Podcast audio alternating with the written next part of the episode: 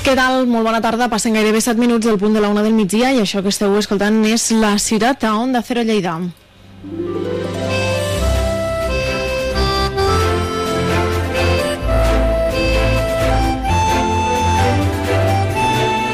A Onda Cero, la ciutat.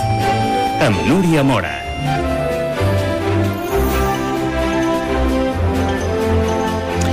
El Departament de Salut ha comunicat aquest dimecres 3.328 casos testats de coronavirus a la província de Lleida. Són 25 més que en l'anterior balanç, el que representa una xifra diària similar a les de les dues darreres jornades. Pel que fa a la xifra de víctimes mortals, es manté 238 des de fa més d'una setmana, mentre que el nombre d'altes se n'han afegit dos més fins a arribar a les 1.298 des de l'inici de la pandèmia. És important destacar aquestes xifres perquè perquè aquesta tarda el ministre de Sanitat ha de validar la proposta del Departament de Salut perquè Lleida i Barcelona passin demà a la fase 3. I segons ha avançat aquest matí en declaracions a la televisió pública catalana, el ministre de Sanitat, Salvador Illa, ha dit que en principi es donen les condicions per poder avançar en la desescalada. Una fase 3 que serà un pur tràmit perquè la nova normalitat arriba dilluns. És dimecres, és 17 de juny de 2020, un dia avui de cels clars, algun núvol, Veurem quina és la situació meteorològica. Ens ho amplia Moisés Camunyas. Bona tarda. Bona tarda. Per a les pròximes hores esperem a la província de Lleida intervals de núvols mitjans i alts amb cels més ennuvolats al nord, al Pirineu, on poden caure precipitacions durant aquesta segona meitat del dia. Pel que fa a les temperatures, pugen avui al sud de la província amb unes màximes de 27 graus a Lleida, capital i Balaguer, de 26 a Tàrrega, de 22 a la Seu d'Urgell i de 17 a Viella. I si parlem del vent, bufarà aquesta tarda variable fluix. De cara a demà dijous es esperem una jornada a Lleida amb cels ennuvolats i amb ruixats que ocasionalment podrien anar acompanyats de tempesta. Per últim, les temperatures diurnes no presentaran grans canvis demà, amb unes màximes que seran de 26 graus a Balaguer, de 25 a Lleida capital i també a Tàrrega, de 23 a la Seu d'Urgell i de 18 a Viella. És una informació de l'Agència Estatal de Meteorologia. Gràcies, Moisés. Pel que fa a la situació del trànsit, controls de mobilitat a la Nacional 230 a Bausen, no només es permet més a la circulació, transports de mercaderies i obres també que s'estan fent a l'autovia A2 al col·legi en sentit Saragossa. La resta de carreteres normalitat. Parlarem dels efectes de les pedregades, una pedregada de 10 minuts aquest dimarts al vespre, però amb greus efectes sobre les collites, sobre la fruita dolça i també els cereals. Tindrem els consells naturals del naturopata Albert Rami donant resposta a les consultes que els oients ens fan arribar. Un nou espai d'anònimes amb la Isabel Hornos, espai de llibres de literatura, propostes que ens porta l'escriptora Marta Planes. Serà així com arribarem avui al punt de les dues de la tarda i com donarem per finalitzada una ciutat més.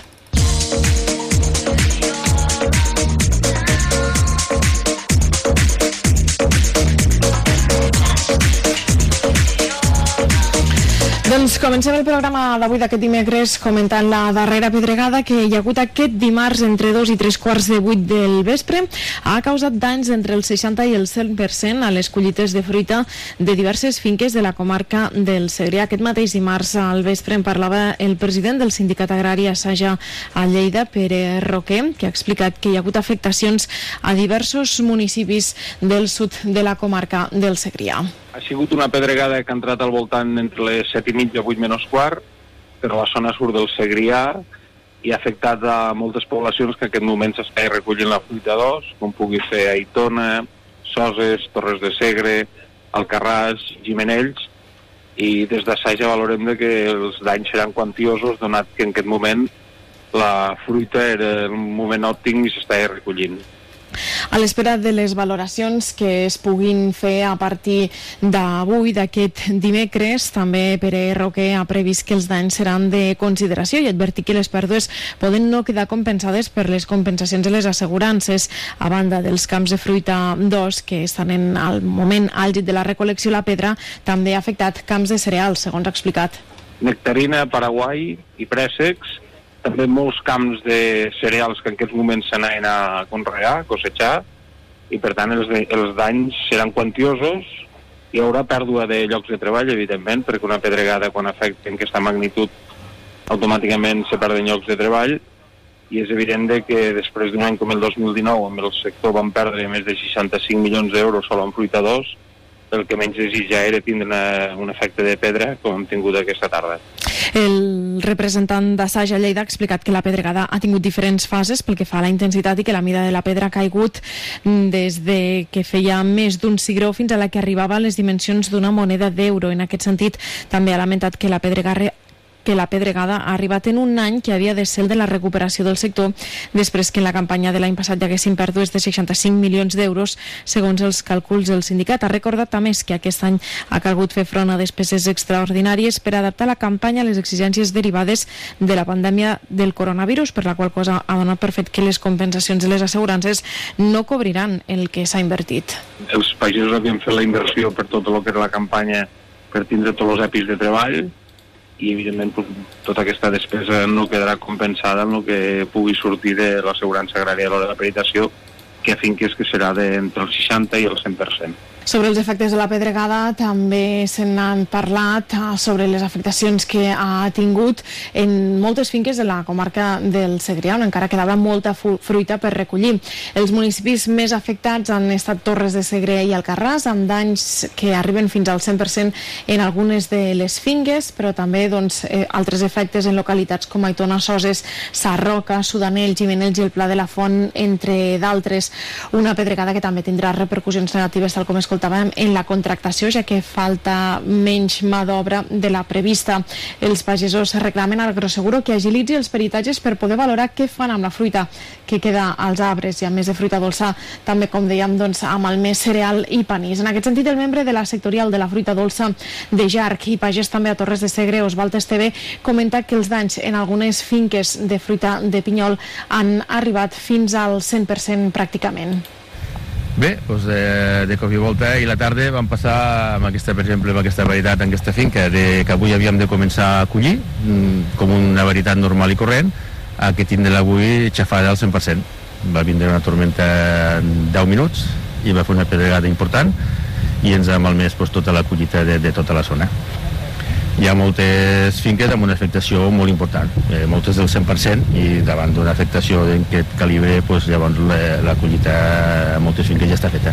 També ha lamentat que la pedregada s'hagi produït en un any en què es preveia un repunt dels preus en la fruita de pinyol, de la mateixa manera que comentava Pere Assaja, també ho ha comentat avui aquest dimecres al matí sobre el terreny Osval Esteve. Un any com enguany, que hi havia un 25% menys de producció i en quant a la fruita doncs, tenia uns calibres i unes qualitats eh, organolèptiques i, i de calibres molt bons, els preus pues, podien funcionar i, ajudar a nosaltres, les empreses agràries, a remuntar una mica les pèrdues d'aquests últims anys.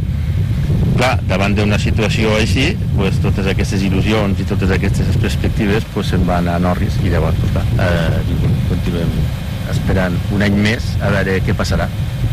I en aquest sentit el que demanen i el que reclamen Agroseguros és que agilitzi els peritatges de les finques de fruita dolça que s'han vist afectades per aquesta nova sí, pedregada. Clar, eh, és important peritar-ho ràpidament per saber on estem i, i, i depèn de decisions. Si, si acabem entrant a, a collir alguna cosa, si és que se pot collir, aquí, per exemple, no crec que s'hagin d'entrar a collir res, i o a, a, ensofetar o a fer caure la fruita perquè no, no provoquem una, una excessiva quantitat de fongs i, malmet, i malmetem la collita de l'any que ve i, claro, prendre aquestes decisions que s'han de fer ja i, per tant, a, a les veritats almenys que ja estaven per collir s'ha de peritar ràpidament. Hi ha altres veritats que venen més endavant, que també estan molt afectades, inclús veritats que encara no s'havien aclarit, que ho s'estaven en procés d'aclarir, aquestes també estan molt tocades, però bueno, aquestes ja no hi ha tanta pressa a l'hora de la peritatge, però les, les, les que s'han de collir sí, és imminent.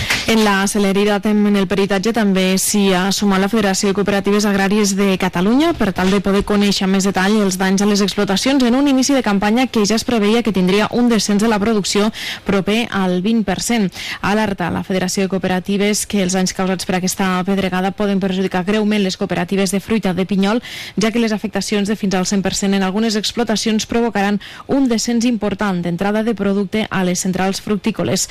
Cal recordar que aquesta és la segona pedregada pedregada a la zona en un termini de dues setmanes. Onda Cero Lleida. Ya estamos abiertos. Solglass, cerramientos de terrazas y porches. Plegar, cerrar, ventilar, dale a tu terraza el aspecto que desees. Si hace frío, calor, aire, podrás disfrutar de tu terraza todo el año. ¿A qué esperas? Ven a Solglass, Ton Sirera 2 de Lleida. 973 26 7700 o en solglass.es. Vine a estudiar a l'única universitat del país on tots els estudiants fan pràctiques en empreses. El teu futur comença a la Universitat de Lleida. Espera una nova etapa plena d'emocions i un tracte personalitzat. 36 graus i 13 dobles graus i 41 màsters. Enlaira les teues expectatives amb la Universitat de Lleida. Ara també amb un campus a Igualada. Informa't a udl.cat. Onda Cero Lleida.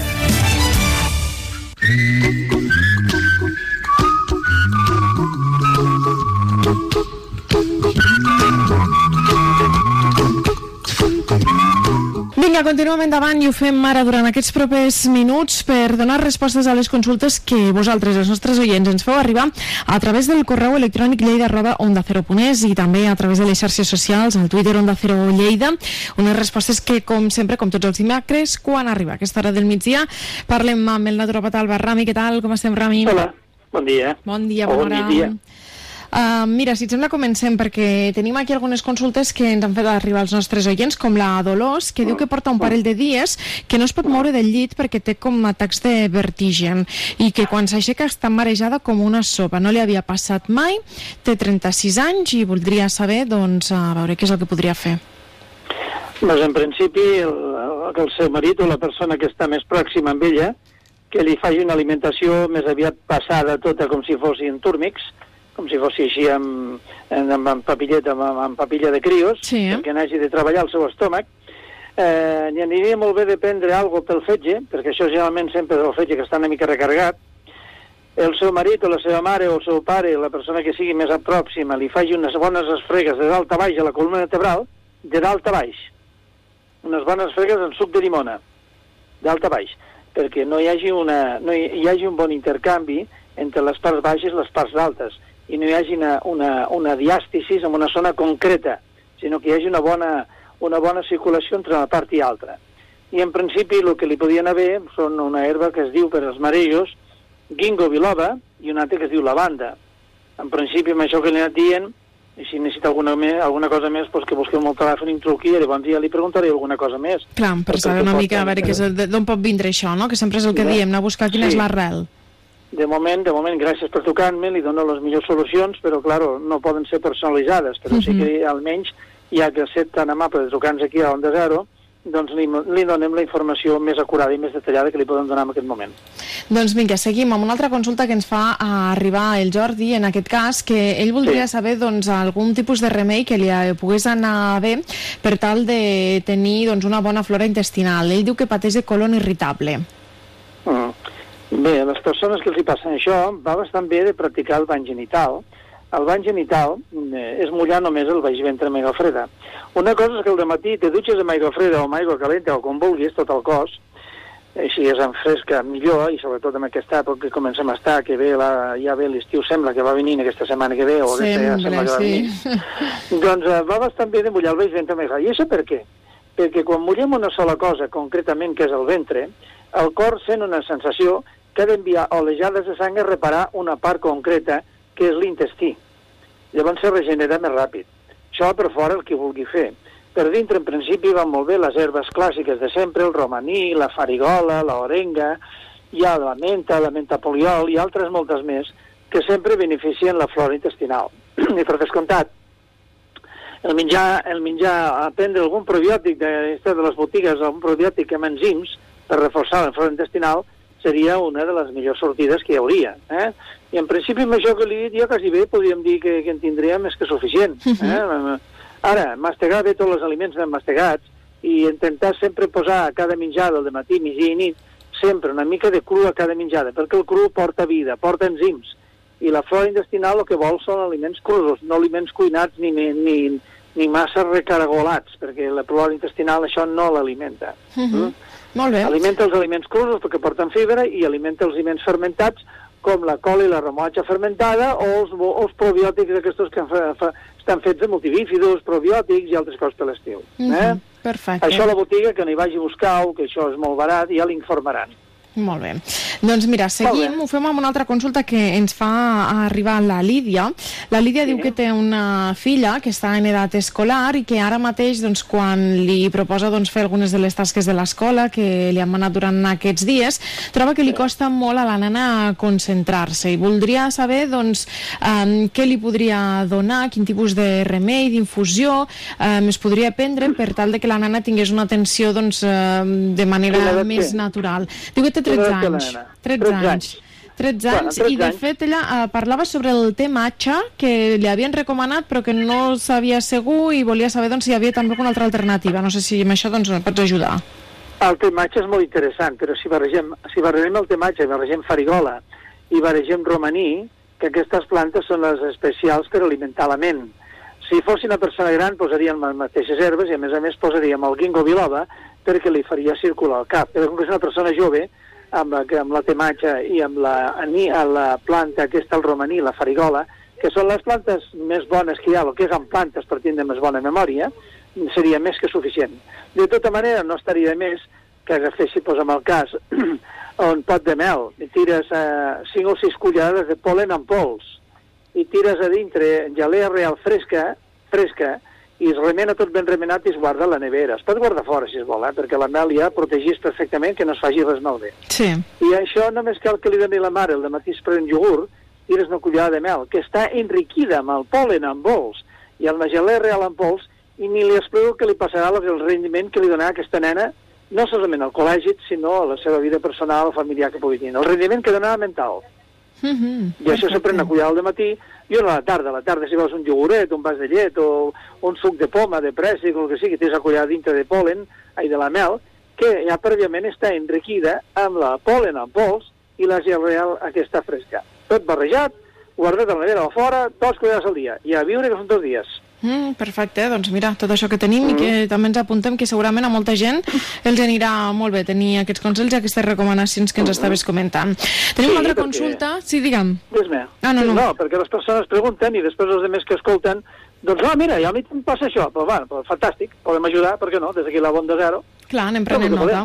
Um, el Pere pregunta pel carbonat de magnesi. Ell volia saber doncs, sí. si se'l pot prendre i quines són les contraindicacions que tindria ah. el carbonat de magnesi. Jo no sé si, si en té o no en té. A veure, explica'ns. Mm, en té molt poquíssimes, poquíssimes. El carbonat de magnesi sempre el recomanem per persones que tenen gasos intestinals, no van bé de ventre, i tenen artrosi, reumatisme, artritisme, seria un, bon, un molt bon aliment. Ara, si una persona té una perforació de, de pendis, pues, llavors eh, més val que no la prengui perquè la fes anar al metge a veure si soluciona aquest problema, perquè el que ha de fer un és cuidar-se per no fer arribi major. Clar. Però que han arribat amb això, per això està el metge per ajudar-te i, i fer el que es pugui.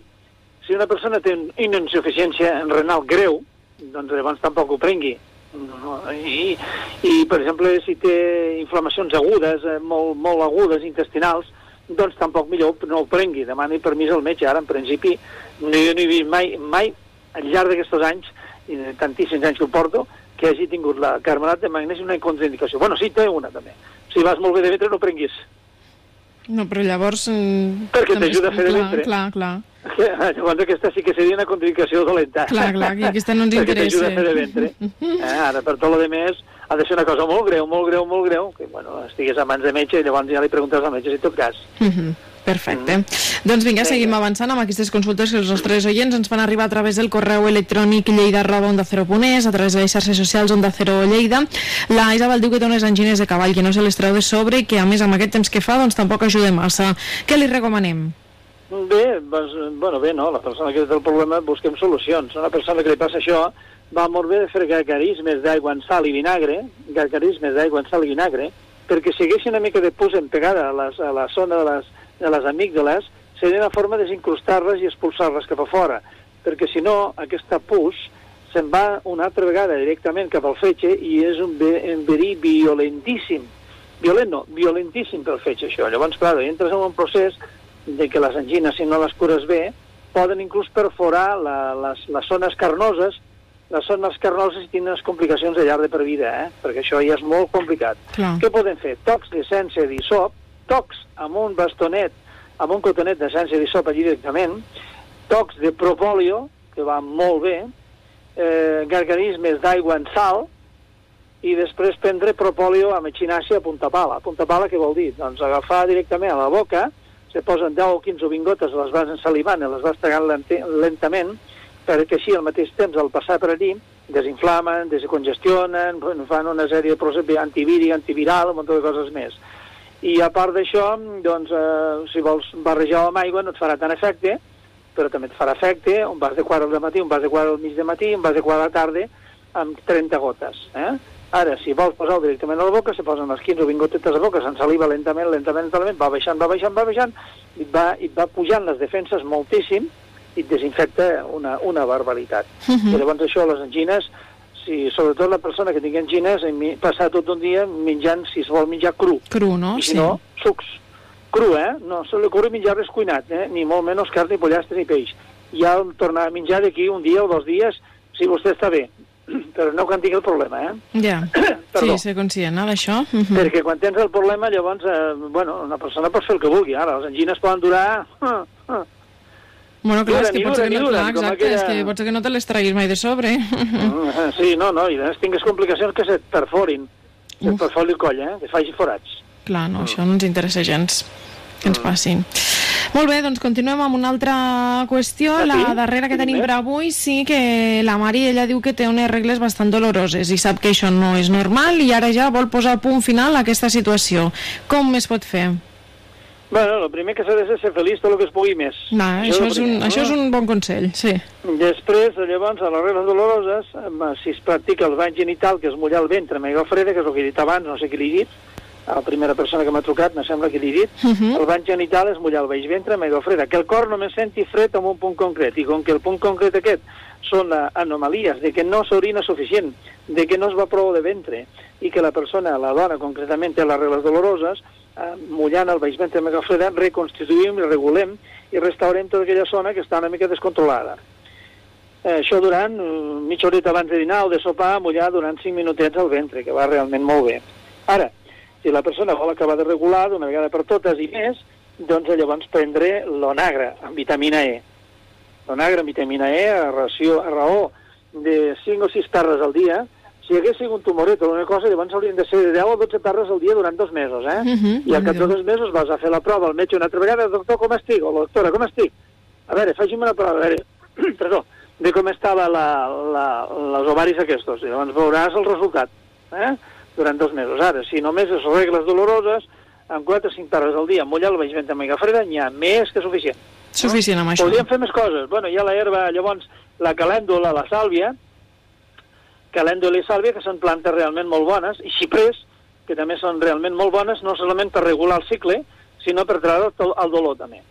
Si la regla, ja que parlem d'això, si la regla durés massa, duressi masses dies, seria interessant de prendre a partir del cinquè dia una mica de suc de llimona perquè la regla d'una vegada per totes s'acabi, perquè hi ha dones que a vegades ahir mateix vaig tindre dos noies joves que em van vindre a veure i diu, escolta, Rami, una al matí, una la tarda, dic, va, prenc, prenc, això, estic, ja que no puc més, passo la regla i estic escatxerrada, no puc més. Dic, claro, perquè perds molt i tu tens la tensió baixa, t'has de prendre algo de ferro, o en tot cas, quan dura la regla massa, a part de prendre ferro que va molt bé, si la regla dura massa i n'estàs una mica fins al clatell de pella, el que has de fer és parar-la, no que, no que duri, que duri, que duri, perquè després te deixa ja 15 dies al cau. Clar, clar, es mortella. No res. Uh -huh.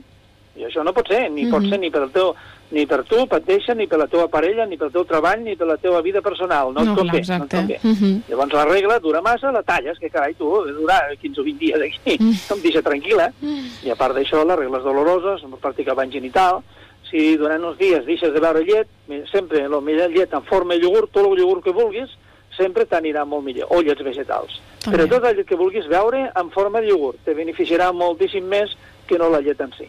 D'acord, doncs vinga, ens quedem bueno. amb aquestes propostes, com sempre, les consultes, les respostes que ens fan arribar els nostres oients, Lleida arroba onda cero ponés i també a través de les xarxes socials onda cero Lleida. Albert, ho deixem aquí. Dimecres que ve, Sant Joan, mm, per ah, sí? tant, sí, d'aquí dues setmanes. A veure, a veure com podem vindre a veure-us, eh? A veure com podem vindre a veure'us. A veure, de moment bueno, ja anirem seguint així, per telèfon. Ja que vagi molt bé. Moltíssimes gràcies als nostres fans Adeu. que ens aquí a Onda Zero. Gràcies per tot.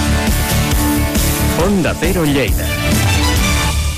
Necessites una peça de recanvi pel teu vehicle? La trobaràs a Desballestaments Ramon Vilella. Tot el que necessites pel teu vehicle amb peces totalment comprovades i garantides al millor preu. Has de gestionar la baixa del teu cotxe? Ramon Vilella ho farà per tu.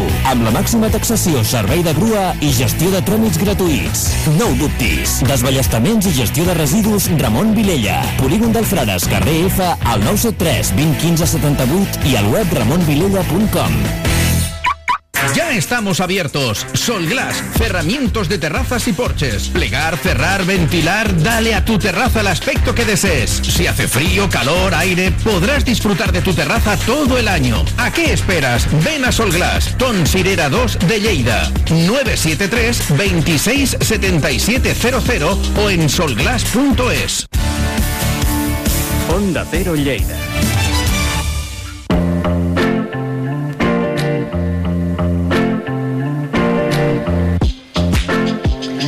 Doncs vinga, seguim endavant i ho fem amb un nou espai anònimes del Casal de la Dona de Lleida, de la regidora de Feminismes de la Paeria, un espai que ens porta la Isabel Hornos. Ella és tècnica en polítiques d'igualtat del Casal de la Dona. Isabel, què tal? Molt bona tarda. Hola Núria, bona tarda. Avui finalitzem l'espai anònimes del Casal de la Dona amb els tres darrers reconeixements que vam organitzar durant la tardor passada. Es tracta de dues dones, sòcies fundadores de l'associació d'ells, i d'una dona integrant de la vocalia de dones del barri Institut Sant Ignasi. Comencem per l'associació d'ells, l'Associació de Dones per al Desbarjo, el Lleure i la Salut, i fem un reconeixement a la Maria Parés i a la Neus Beà. La Maria Parés va néixer l'any 42 en un poblet de la Segarra. Va estudiar Comerç i Administració i té el títol de Tenedoria de Llibres de l'Acadèmia Pràctica de Barcelona.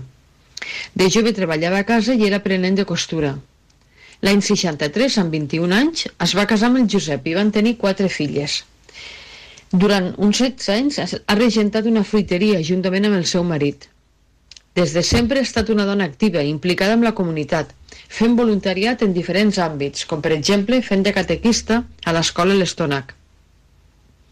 L'any 1989 es va implicar en el grup de gimnàstica i des d'allí va passar a liderar tot un seguit d'activitats per a dones, començant per l'organització d'un pessebre que des d'aleshores, edició rere edició, acumula premis.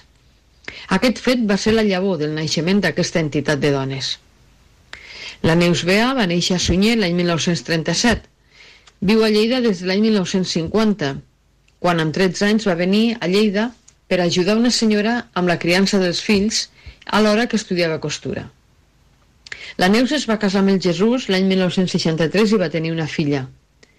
També és sòcia fundadora d'Adells. De seguida es va vincular al grup de gimnàstica i va entrar a formar part de la Junta, fent un bon tàndem amb la Maria. Ha estat sempre l'encarregada de fer el recull de fotos, de premsa i altres arxius que testimonien la vitalitat de l'associació en múltiples activitats, sortides, xerrades, celebracions diverses. Com hem comentat al principi, Adells, Associació de Dones per al Desbarjo, el Lleure i la Salut, va néixer l'any 1989, amb unes 15 dones que es trobaven per fer gimnàstica. A partir d'una donació d'unes figuretes per part d'un particular, va sorgir la idea de muntar un pessebre per Nadal i l'èxit d'aquesta activitat les va impulsar a fer-ne d'altres. Després d'uns 10 anys ocupant diferents espais o locals cedits per l'administració i havent assolit el grup unes 50 associades fixes, van decidir legalitzar l'associació constituint uns estatuts. Adells ja ha complert 30 anys i la Maria Parés sempre n'ha estat la presidenta pel seu carisma i lideratge. Al barri Institut Sant Ignasi es va fer reconeixement a la senyora Pepita Pla, vinculada des de l'any 2003 a l'entitat veïnal d'aquest barri i una de les principals impulsores de les activitats organitzades per la vocalia de la dona. La Pepita, des de molt jove, ha estat una dona emprenedora i molt activa. Treballava en el negoci de la seva mare fins que va obrir una verseria, establiment que va regentar durant uns 27 anys, del 75 al 2002. Un problema de salut greu la va apartar del negoci. La Pepita va passar per un llarg procés de recuperació de la salut, de la mobilitat i de l'autonomia personal. Des d'aleshores, com a part d'aquest procés, es va implicar en tot un seguit d'activitats de caire social i ha compaginat la seva vida personal i familiar amb el voluntariat, i la col·laboració amb la Junta Directiva de l'Associació Veïnal del barri Institut Sant Ignasi. així com amb altres entitats del barri. És una dona molt coneguda, sempre disposada a donar un cop de mà a qui ho necessiti. És una peça fonamental de la vocalia de dones. Sempre hi és quan se la necessita a qualsevol hora. Està orgullosa de la seva vinculació, però sobretot de la gratitud de la gent. Fins aquí els homenatges a les dones anònimes que han impulsat i liderat el teixit associatiu femení. Gràcies, Núria, per cedir-nos un espai on poder-ne fer difusió. Esperem tornar aviat amb altres homenatges i amb altres activitats.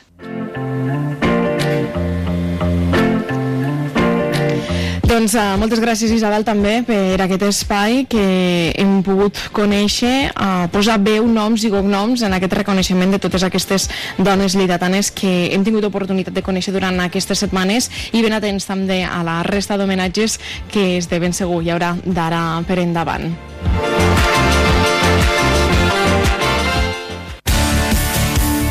Onda Cero Lleida. Si tienes un motivo por el que venir al hospital, no lo dejes para más adelante. Los hospitales Vitas son hospitales seguros. Estamos preparados para reanudar la actividad hospitalaria con las máximas garantías de seguridad en consultas, urgencias y cirugía. Pide consulta presencial o telefónica con tu especialista en vitas.es. Vitas, preparados para cuidarte.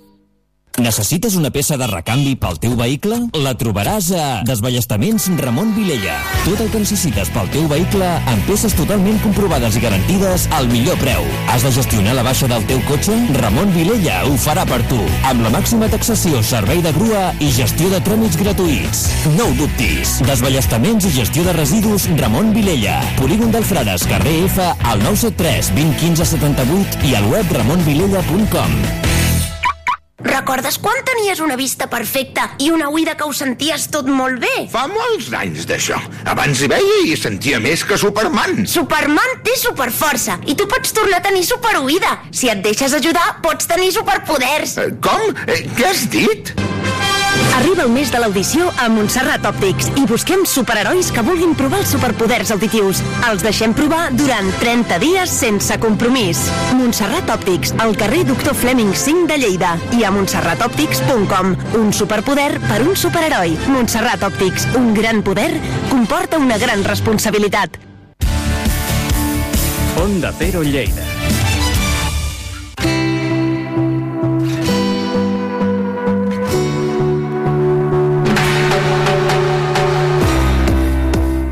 Doncs vinga, anem seguint endavant i és aquell moment, avui, aquest dimecres, en què comencem a agafar paper i boli per prendre nota de les recomanacions dels llibres, de les propostes literàries que ens porta l'escriptora i blogger Marta Planes. Què tal, Marta, com estem? Hola, què tal? Bé. Doncs mira, anar passant anar passant, anar fent, anar llegint. Anar llegint, sí. sí. Això ho podem fer.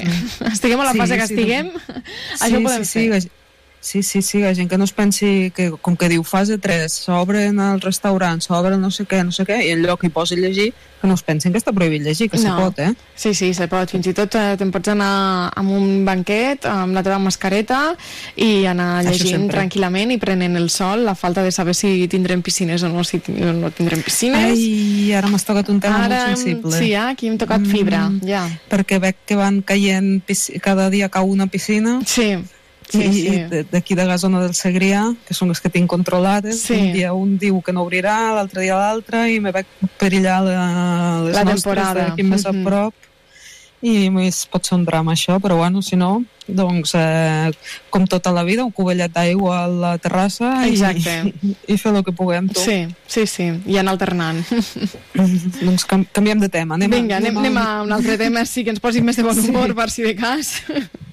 Mira, te, te presentaré un llibre on no et podries banyar amb un cubell d'aigua freda, perquè no, d'aigua, perquè seria freda, exactament, perquè l'acció transcorre a Noruega i allà no tenen necessitat de piscines ni res, perquè... Ja, la temperatura diguem que ja preste. Hm. Sí, i a més llegint la novel·la passes fred, perquè és un tema present en, tota, en, en totes les pàgines. La novel·la en qüestió és Les campanes bessones, que la podeu llegir a Amsterdam, en una traducció de la Blanca Busquets, i és de Lars Meeting, l'autor dels Set arbres del Som. I en aquest cas ens, ens transporta a Noruega i la protagonista segueix en la fusta, com, com els set arbres, però no la fusta dels arbres, sinó la fusta un cop processada, envellida i convertida en una església. Uh -huh. Un tipus d'església típicament noruega que es diu Stavkirke. No crec ni, que, ni de lluny que es pronunciï així, però... però ho comprem. Si, si ens escolta algun noruec, eh, és una església medieval. Busqueu-ho al Google perquè són, jo no, no les havia vist i són molt boniques. És una església medieval construïda sobre els pilars de fusta, sobre pilars de fusta, kirke de voler dir església i està de voler dir pal o estaca o alguna cosa així. I doncs eh, aquesta novel·la eh, hi ha novel·les hi ha llibres, novel·les eh, que quan les has, que, que l'acció que has llegit pot transcorrer en qualsevol lloc. Eh, bueno, en qualsevol lloc no, per exemple si és una aventura urbana doncs serà a la ciutat, no serà al mig del camp però pot ser Barcelona, pot ser Madrid pot ser o d'altres que, però aquí el paisatge la, entre l'església, el paisatge, el fred eh, quan acabes aquesta novel·la és que només podia haver passat allà, no podia haver passat ni, ni a... Ni al lloc més, no? no ni aquí a, a, a Alfarràs, ni, ni a Galícia, ni a Astúries. És, és d'allà, perquè eh, ens presenta un paisatge eh, entre aquest tipus d'església l'estic el... veient ara al Google i és una passada. Ah, són boniques. Molt boniques, sí. La llàstima és que en queden molt poques i ara sí. d'aquí un, un ratet t'explicaré per què en queden molt poques. Bueno, de fet és una cosa semblant al que va passar amb el amb les pintures murals de la Vall de Boí o amb uh -huh. les relíquies de moltes esglésies. Doncs que hi anava gent de la capital i els deia mira, te compro aquests quatre trossos de fusta i te, te dono aquests diners i us podreu fer una església nova. I la gent deia, no, hola, tots aquests diners ens donaràs per aquests quatre Clar. de fusta, eh? I la gent compraven i feien esglésies modernes. I moltes d'aquestes se van traslladar, com és el cas de la novel·la aquesta, se va traslladar l'església peça per peça a Alemanya i se va tornar a muntar a Alemanya i altres simplement doncs, se van fer malbé n'hi havia, n'hi havia mil i pico i ara crec que en queden 30 i moltes estan reconstruïdes. A més, són un tipus d'esglésies que barregen eh, són de la, de la primera edat mitjana uh -huh. i barregen encara el cristianisme els prim, eh, era una terra on, on hi estaven convertits al cristianisme però hi havia molta herència de, de l'era vikinga i llavors hi ha moltes talles de mm, serpents, mostres, monstres marins eh, déus antics és una mica sincrètica, una mica és curiós, és una cosa curiosa. I a més si us llegiu aquest llibre és que, és que la veureu perquè la descriu la descriu peça per peça i, i l'acabareu veient. Clar. Eh, a més de, de que són boniques i que eh, tot això aquesta església en concret és coneguda a més per les campanes bessones que coronen el campanar que es veu que se sentien a tres pobles de distància. Uh -huh. Aquestes campanes van ser donades a l'església pel pare de dues germanes siameses eh, a qui Déu va concedir la sort de poder morir pràcticament alhora. I mentre, o sigui, clar, va, va morir una de les germanes i el pare va dir per favor que es mori l'altra perquè si no com ho farem això? Clar, ostres. Llavors eh, representa que Déu els va concedir aquest desig i en, en un premi, bueno, en, en recompensa o en agraïment el pare va dir que faria dues campanes, donaria dues campanes a l'església i mentre els motlles de les campanes s'anaven omplint de bronze, el pare hi va abocar tota la coberteria de plata, un grapat de monedes i, a més, per cada noia, un floc de cabells i una ungla. Mm. A més, això els va, la, la plata diuen que els va atorgar una preciosa sonoritat i els cabells i la ungla la capacitat de predir el futur que es creu que, que tenen aquestes campanes. De fet, el, en el llibre es comenta que en, el, que en alguna vegada havien avisat del perill, havien tocat soles davant d'una inundació, per exemple, i durant la trama de la novel·la, en un moment molt concret i molt decisiu, toquen soles.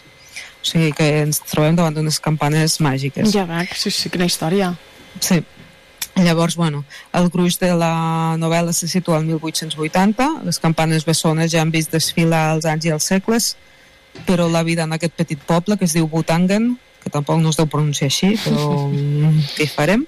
Doncs no, la vida en el poble no ha canviat gaire des de l'edat mitjana perquè és un poble agrícola, la gent passa fred, passa gana, la gent té molts fills, les dones es moren parint, mentre a la resta d'Europa ja comencen a arribar les primeres il·luminacions a les ciutats, fins i tot alguna mica d'electricitat, eh, d'alguna cosa, doncs aquí segueixen amb, amb, amb les nits eternes, el fred, fins i tot un, en la missa de cap d'any una feligresa mort congelada Caram. perquè l'església- està tan clar la fusta durant l'hivern eh, s'exp- s'expandeix i es contrau i, i se creen escletxes i eh, la, la missa aquesta del primer dia de l'any Clar, diguem que Eh, l'aïllament no és massa bo.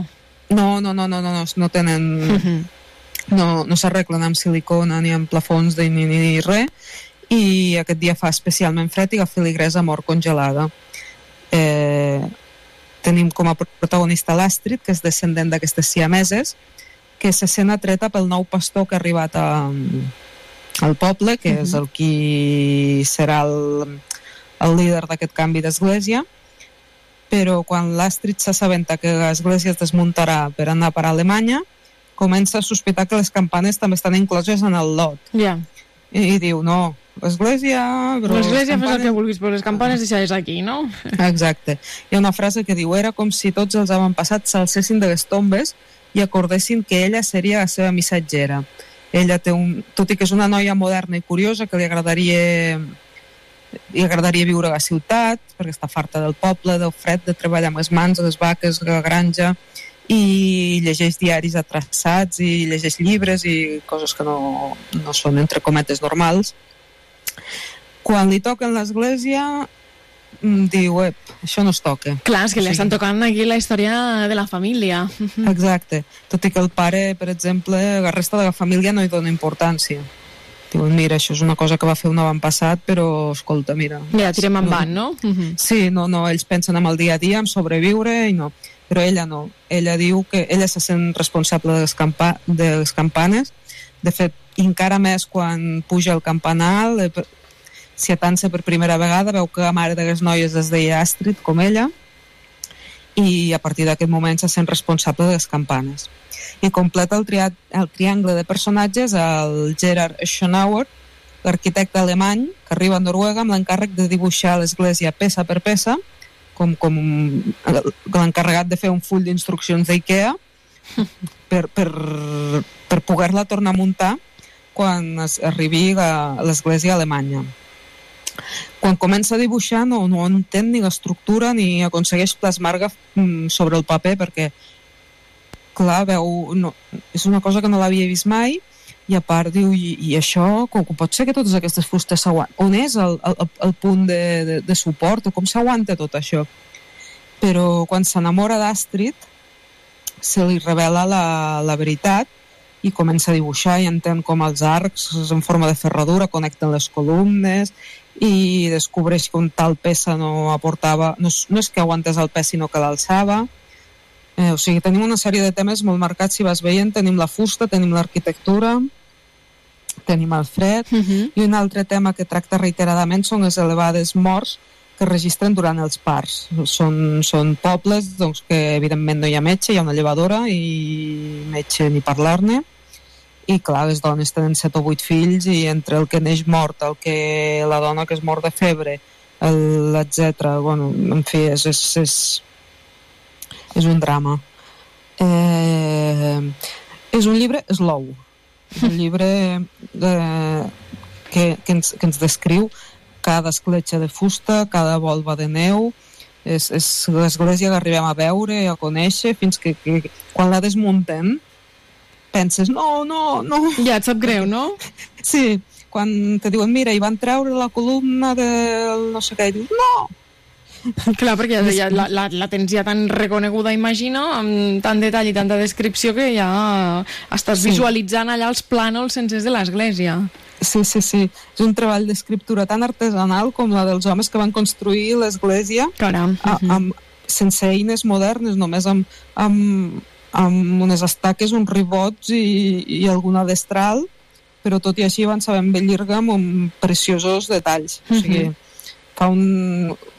La novel·la és un, jo crec que és un edifici literari tan, tan igual comparable a la, a la catedral de les campanes bessones. Sí, sí. No? I aquí, entre aquests personatges, hi haurà ell, el, l'Astrid se sent atreta pel pastor i el pastor per ella, però sí, però no, però Ja. quan arriba l'alemany se decanta per l'alemany. Ja, ja, que aquí tenim aquí ja I, uns fi, triangles de també- relacions, no? Sí, acabem un triangle que no, tot, que no en sortirà ben parat mm, ningú, com sol passar en aquest tipus de Sí, situacions. exacte. Doncs jo, jo la recomano, el, recomano totalment aquesta lectura a la gent que tingui paciència Val. a Sí. l'hora de llegir. Sí, sí, bueno, pel que has comentat ja, ja es veu que no és la típica lectura d'estiu d'aquestes de passar l'estona d'entreteniment, sinó que t'hi has d'esforçar una miqueteta i prestar-hi atenció, no? Uh -huh. Sí, sí, tampoc és la recerca del temps perdut, Ja, no? però, mhm.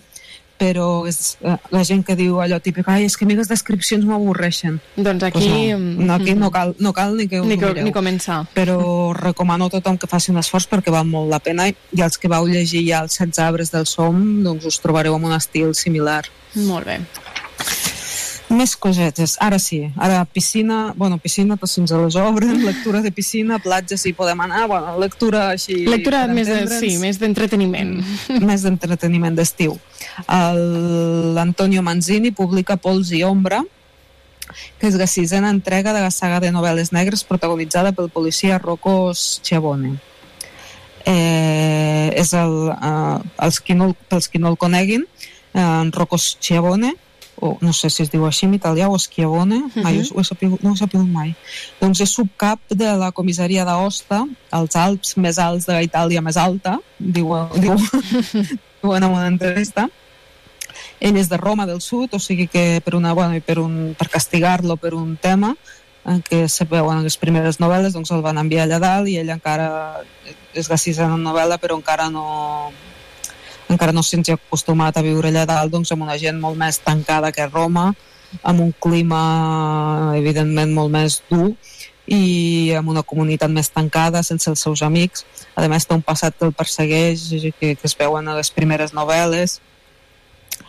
I, bueno, en aquest cas, eh, eh, assistim a l'assassinat d'un transexual, eh, el subcap el va investigant, fins que arribem a trobar-nos, fins que arriba a trobar-se uns noms i uns cognoms, a partir del qual li diuen fins aquí, noi, d'aquest cognom, d'aquest nom i cognom no en pots parlar, fi del camí, no investiguis més. I, I això que- imagino que encara em produeix l'efecte contrari, no? Més ganes de Eh. saber què és el que està passant. Sí, és un home tossut, ell, i, i, i a més no té res més a fer. Ja et dic que està en un lloc on amb prou feines té amics i poca cosa més, i diu, tirant, i diu, no, no, no, jo, jo, entro, jo entro a l'aigua clara. Clar. Eh, l'autor l'autor Antonio Manzini ens diu, crec, crec que Itàlia és el país europeu més corrupte que hi ha, a tots els nivells des del cambrer fins als alts mandataris. Ara, Bueno, no se salva podríem ningú. Dir, no, i, i podria, a veure, és una realitat que nosaltres Sí, com a tampoc no- catalans i espanyols ho entendrem perfectament sí. perfectament bé, eh? vull dir, perquè d'investigacions d'aquestes que, que no surten a la llum per, per cognoms famosos, doncs, vamos... Sí, sí, al- està a l'ordre del dia, això. Mhm. Sense anar més lluny, en tenim exemples a, a les notícies. Doncs aquí, mm, Pols i Ombra, i si voleu anar cap enrere en teniu cinc més, i aquesta és la sisena, i és una sèrie que la recomano, perquè és, el, és un detectiu antiheroi, torturat i per tant és un personatge amb substància i tenim, tenim, aquesta, tenim que cada novel·la és autoconclusiva però també tenim que segueix tota una sèrie d'esdeveniments Mhm. Una altra així curteta que ens puguis explicar també? Sí, eh, mira, La vida lenta, publicada per Caba- Cabaret Voltaire i signada per l'autor marroquí Abdallah Tayà. És marroquí però viu a França perquè va dir en una revista marroquina va dir que era gay i es va auto abans, quan es, Ja, abans quan, que hi hagués conseqüències ja va decidir marxar. Sí, sí, sí van dir, va dir quin dia surt la revista tal dia, doncs bueno, me'n vaig a viure a París. Caram, tu. Per si de cas.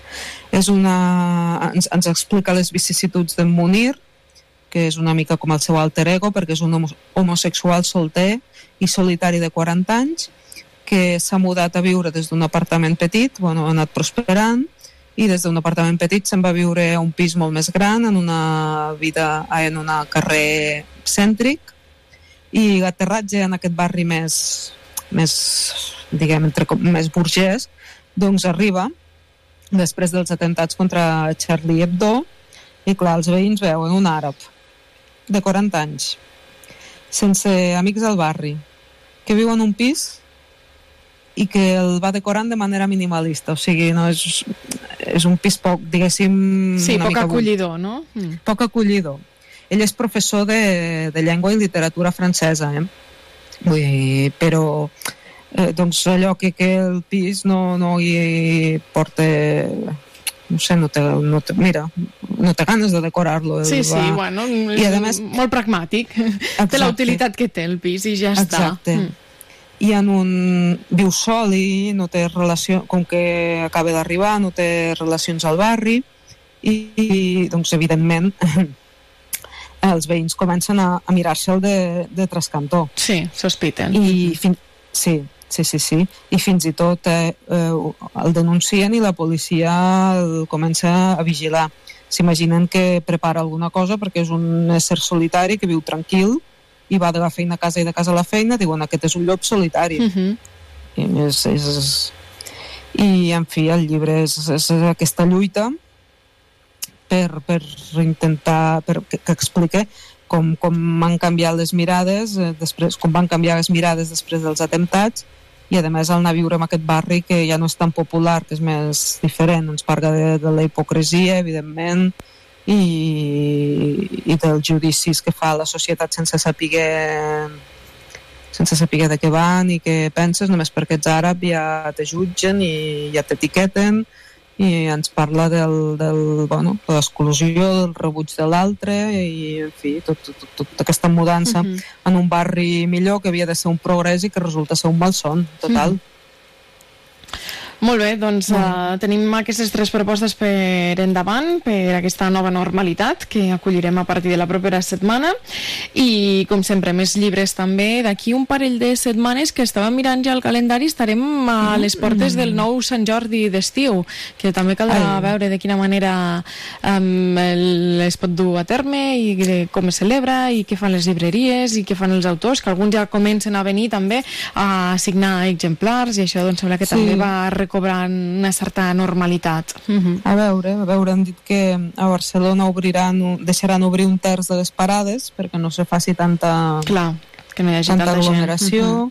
i que per, per obtenir la signatura diuen que s'haurà de demanar hora. O sigui, tu per anar a remenar la parada no necessitaràs demanar hora, però perquè et signin el llibre s'haurà de demanar cita prèvia. Bueno. Perquè no se facin aglomeracions Mhm. i doncs en un determinat moment tancaran la, La paradeta i au. tancaran les inscripcions i doncs si han capigut 100 persones doncs perquè només hi vagin aquelles 100 persones i que no es faci allà una cua de, de tot el passeig de Gràcia. Ja. Hem d'anar veient com, com funcionarà. Aquí a Lleida mm, suposo que serà més... Però bueno, anava a dir serà més tranquil, però bueno, el carrer Major sempre... Sí, sempre és un l'ample, eh? bullici. Uh -huh. Sí, sí, sí, sí. Bueno, veurem, Ja estarem veurem. atents a tot el que ens vagin informant i el proper dia ho comentem, Marta. Molt bé. Que vagi molt bé. Adéu. Igualment. Adéu. Arribem a les dues de la tarda, la informació i l'actualitat continuen de fer a Notícies Mediodía. Tornem demà a les 8 i 20 amb l'informatiu local que acabin de passar un bon dimecres.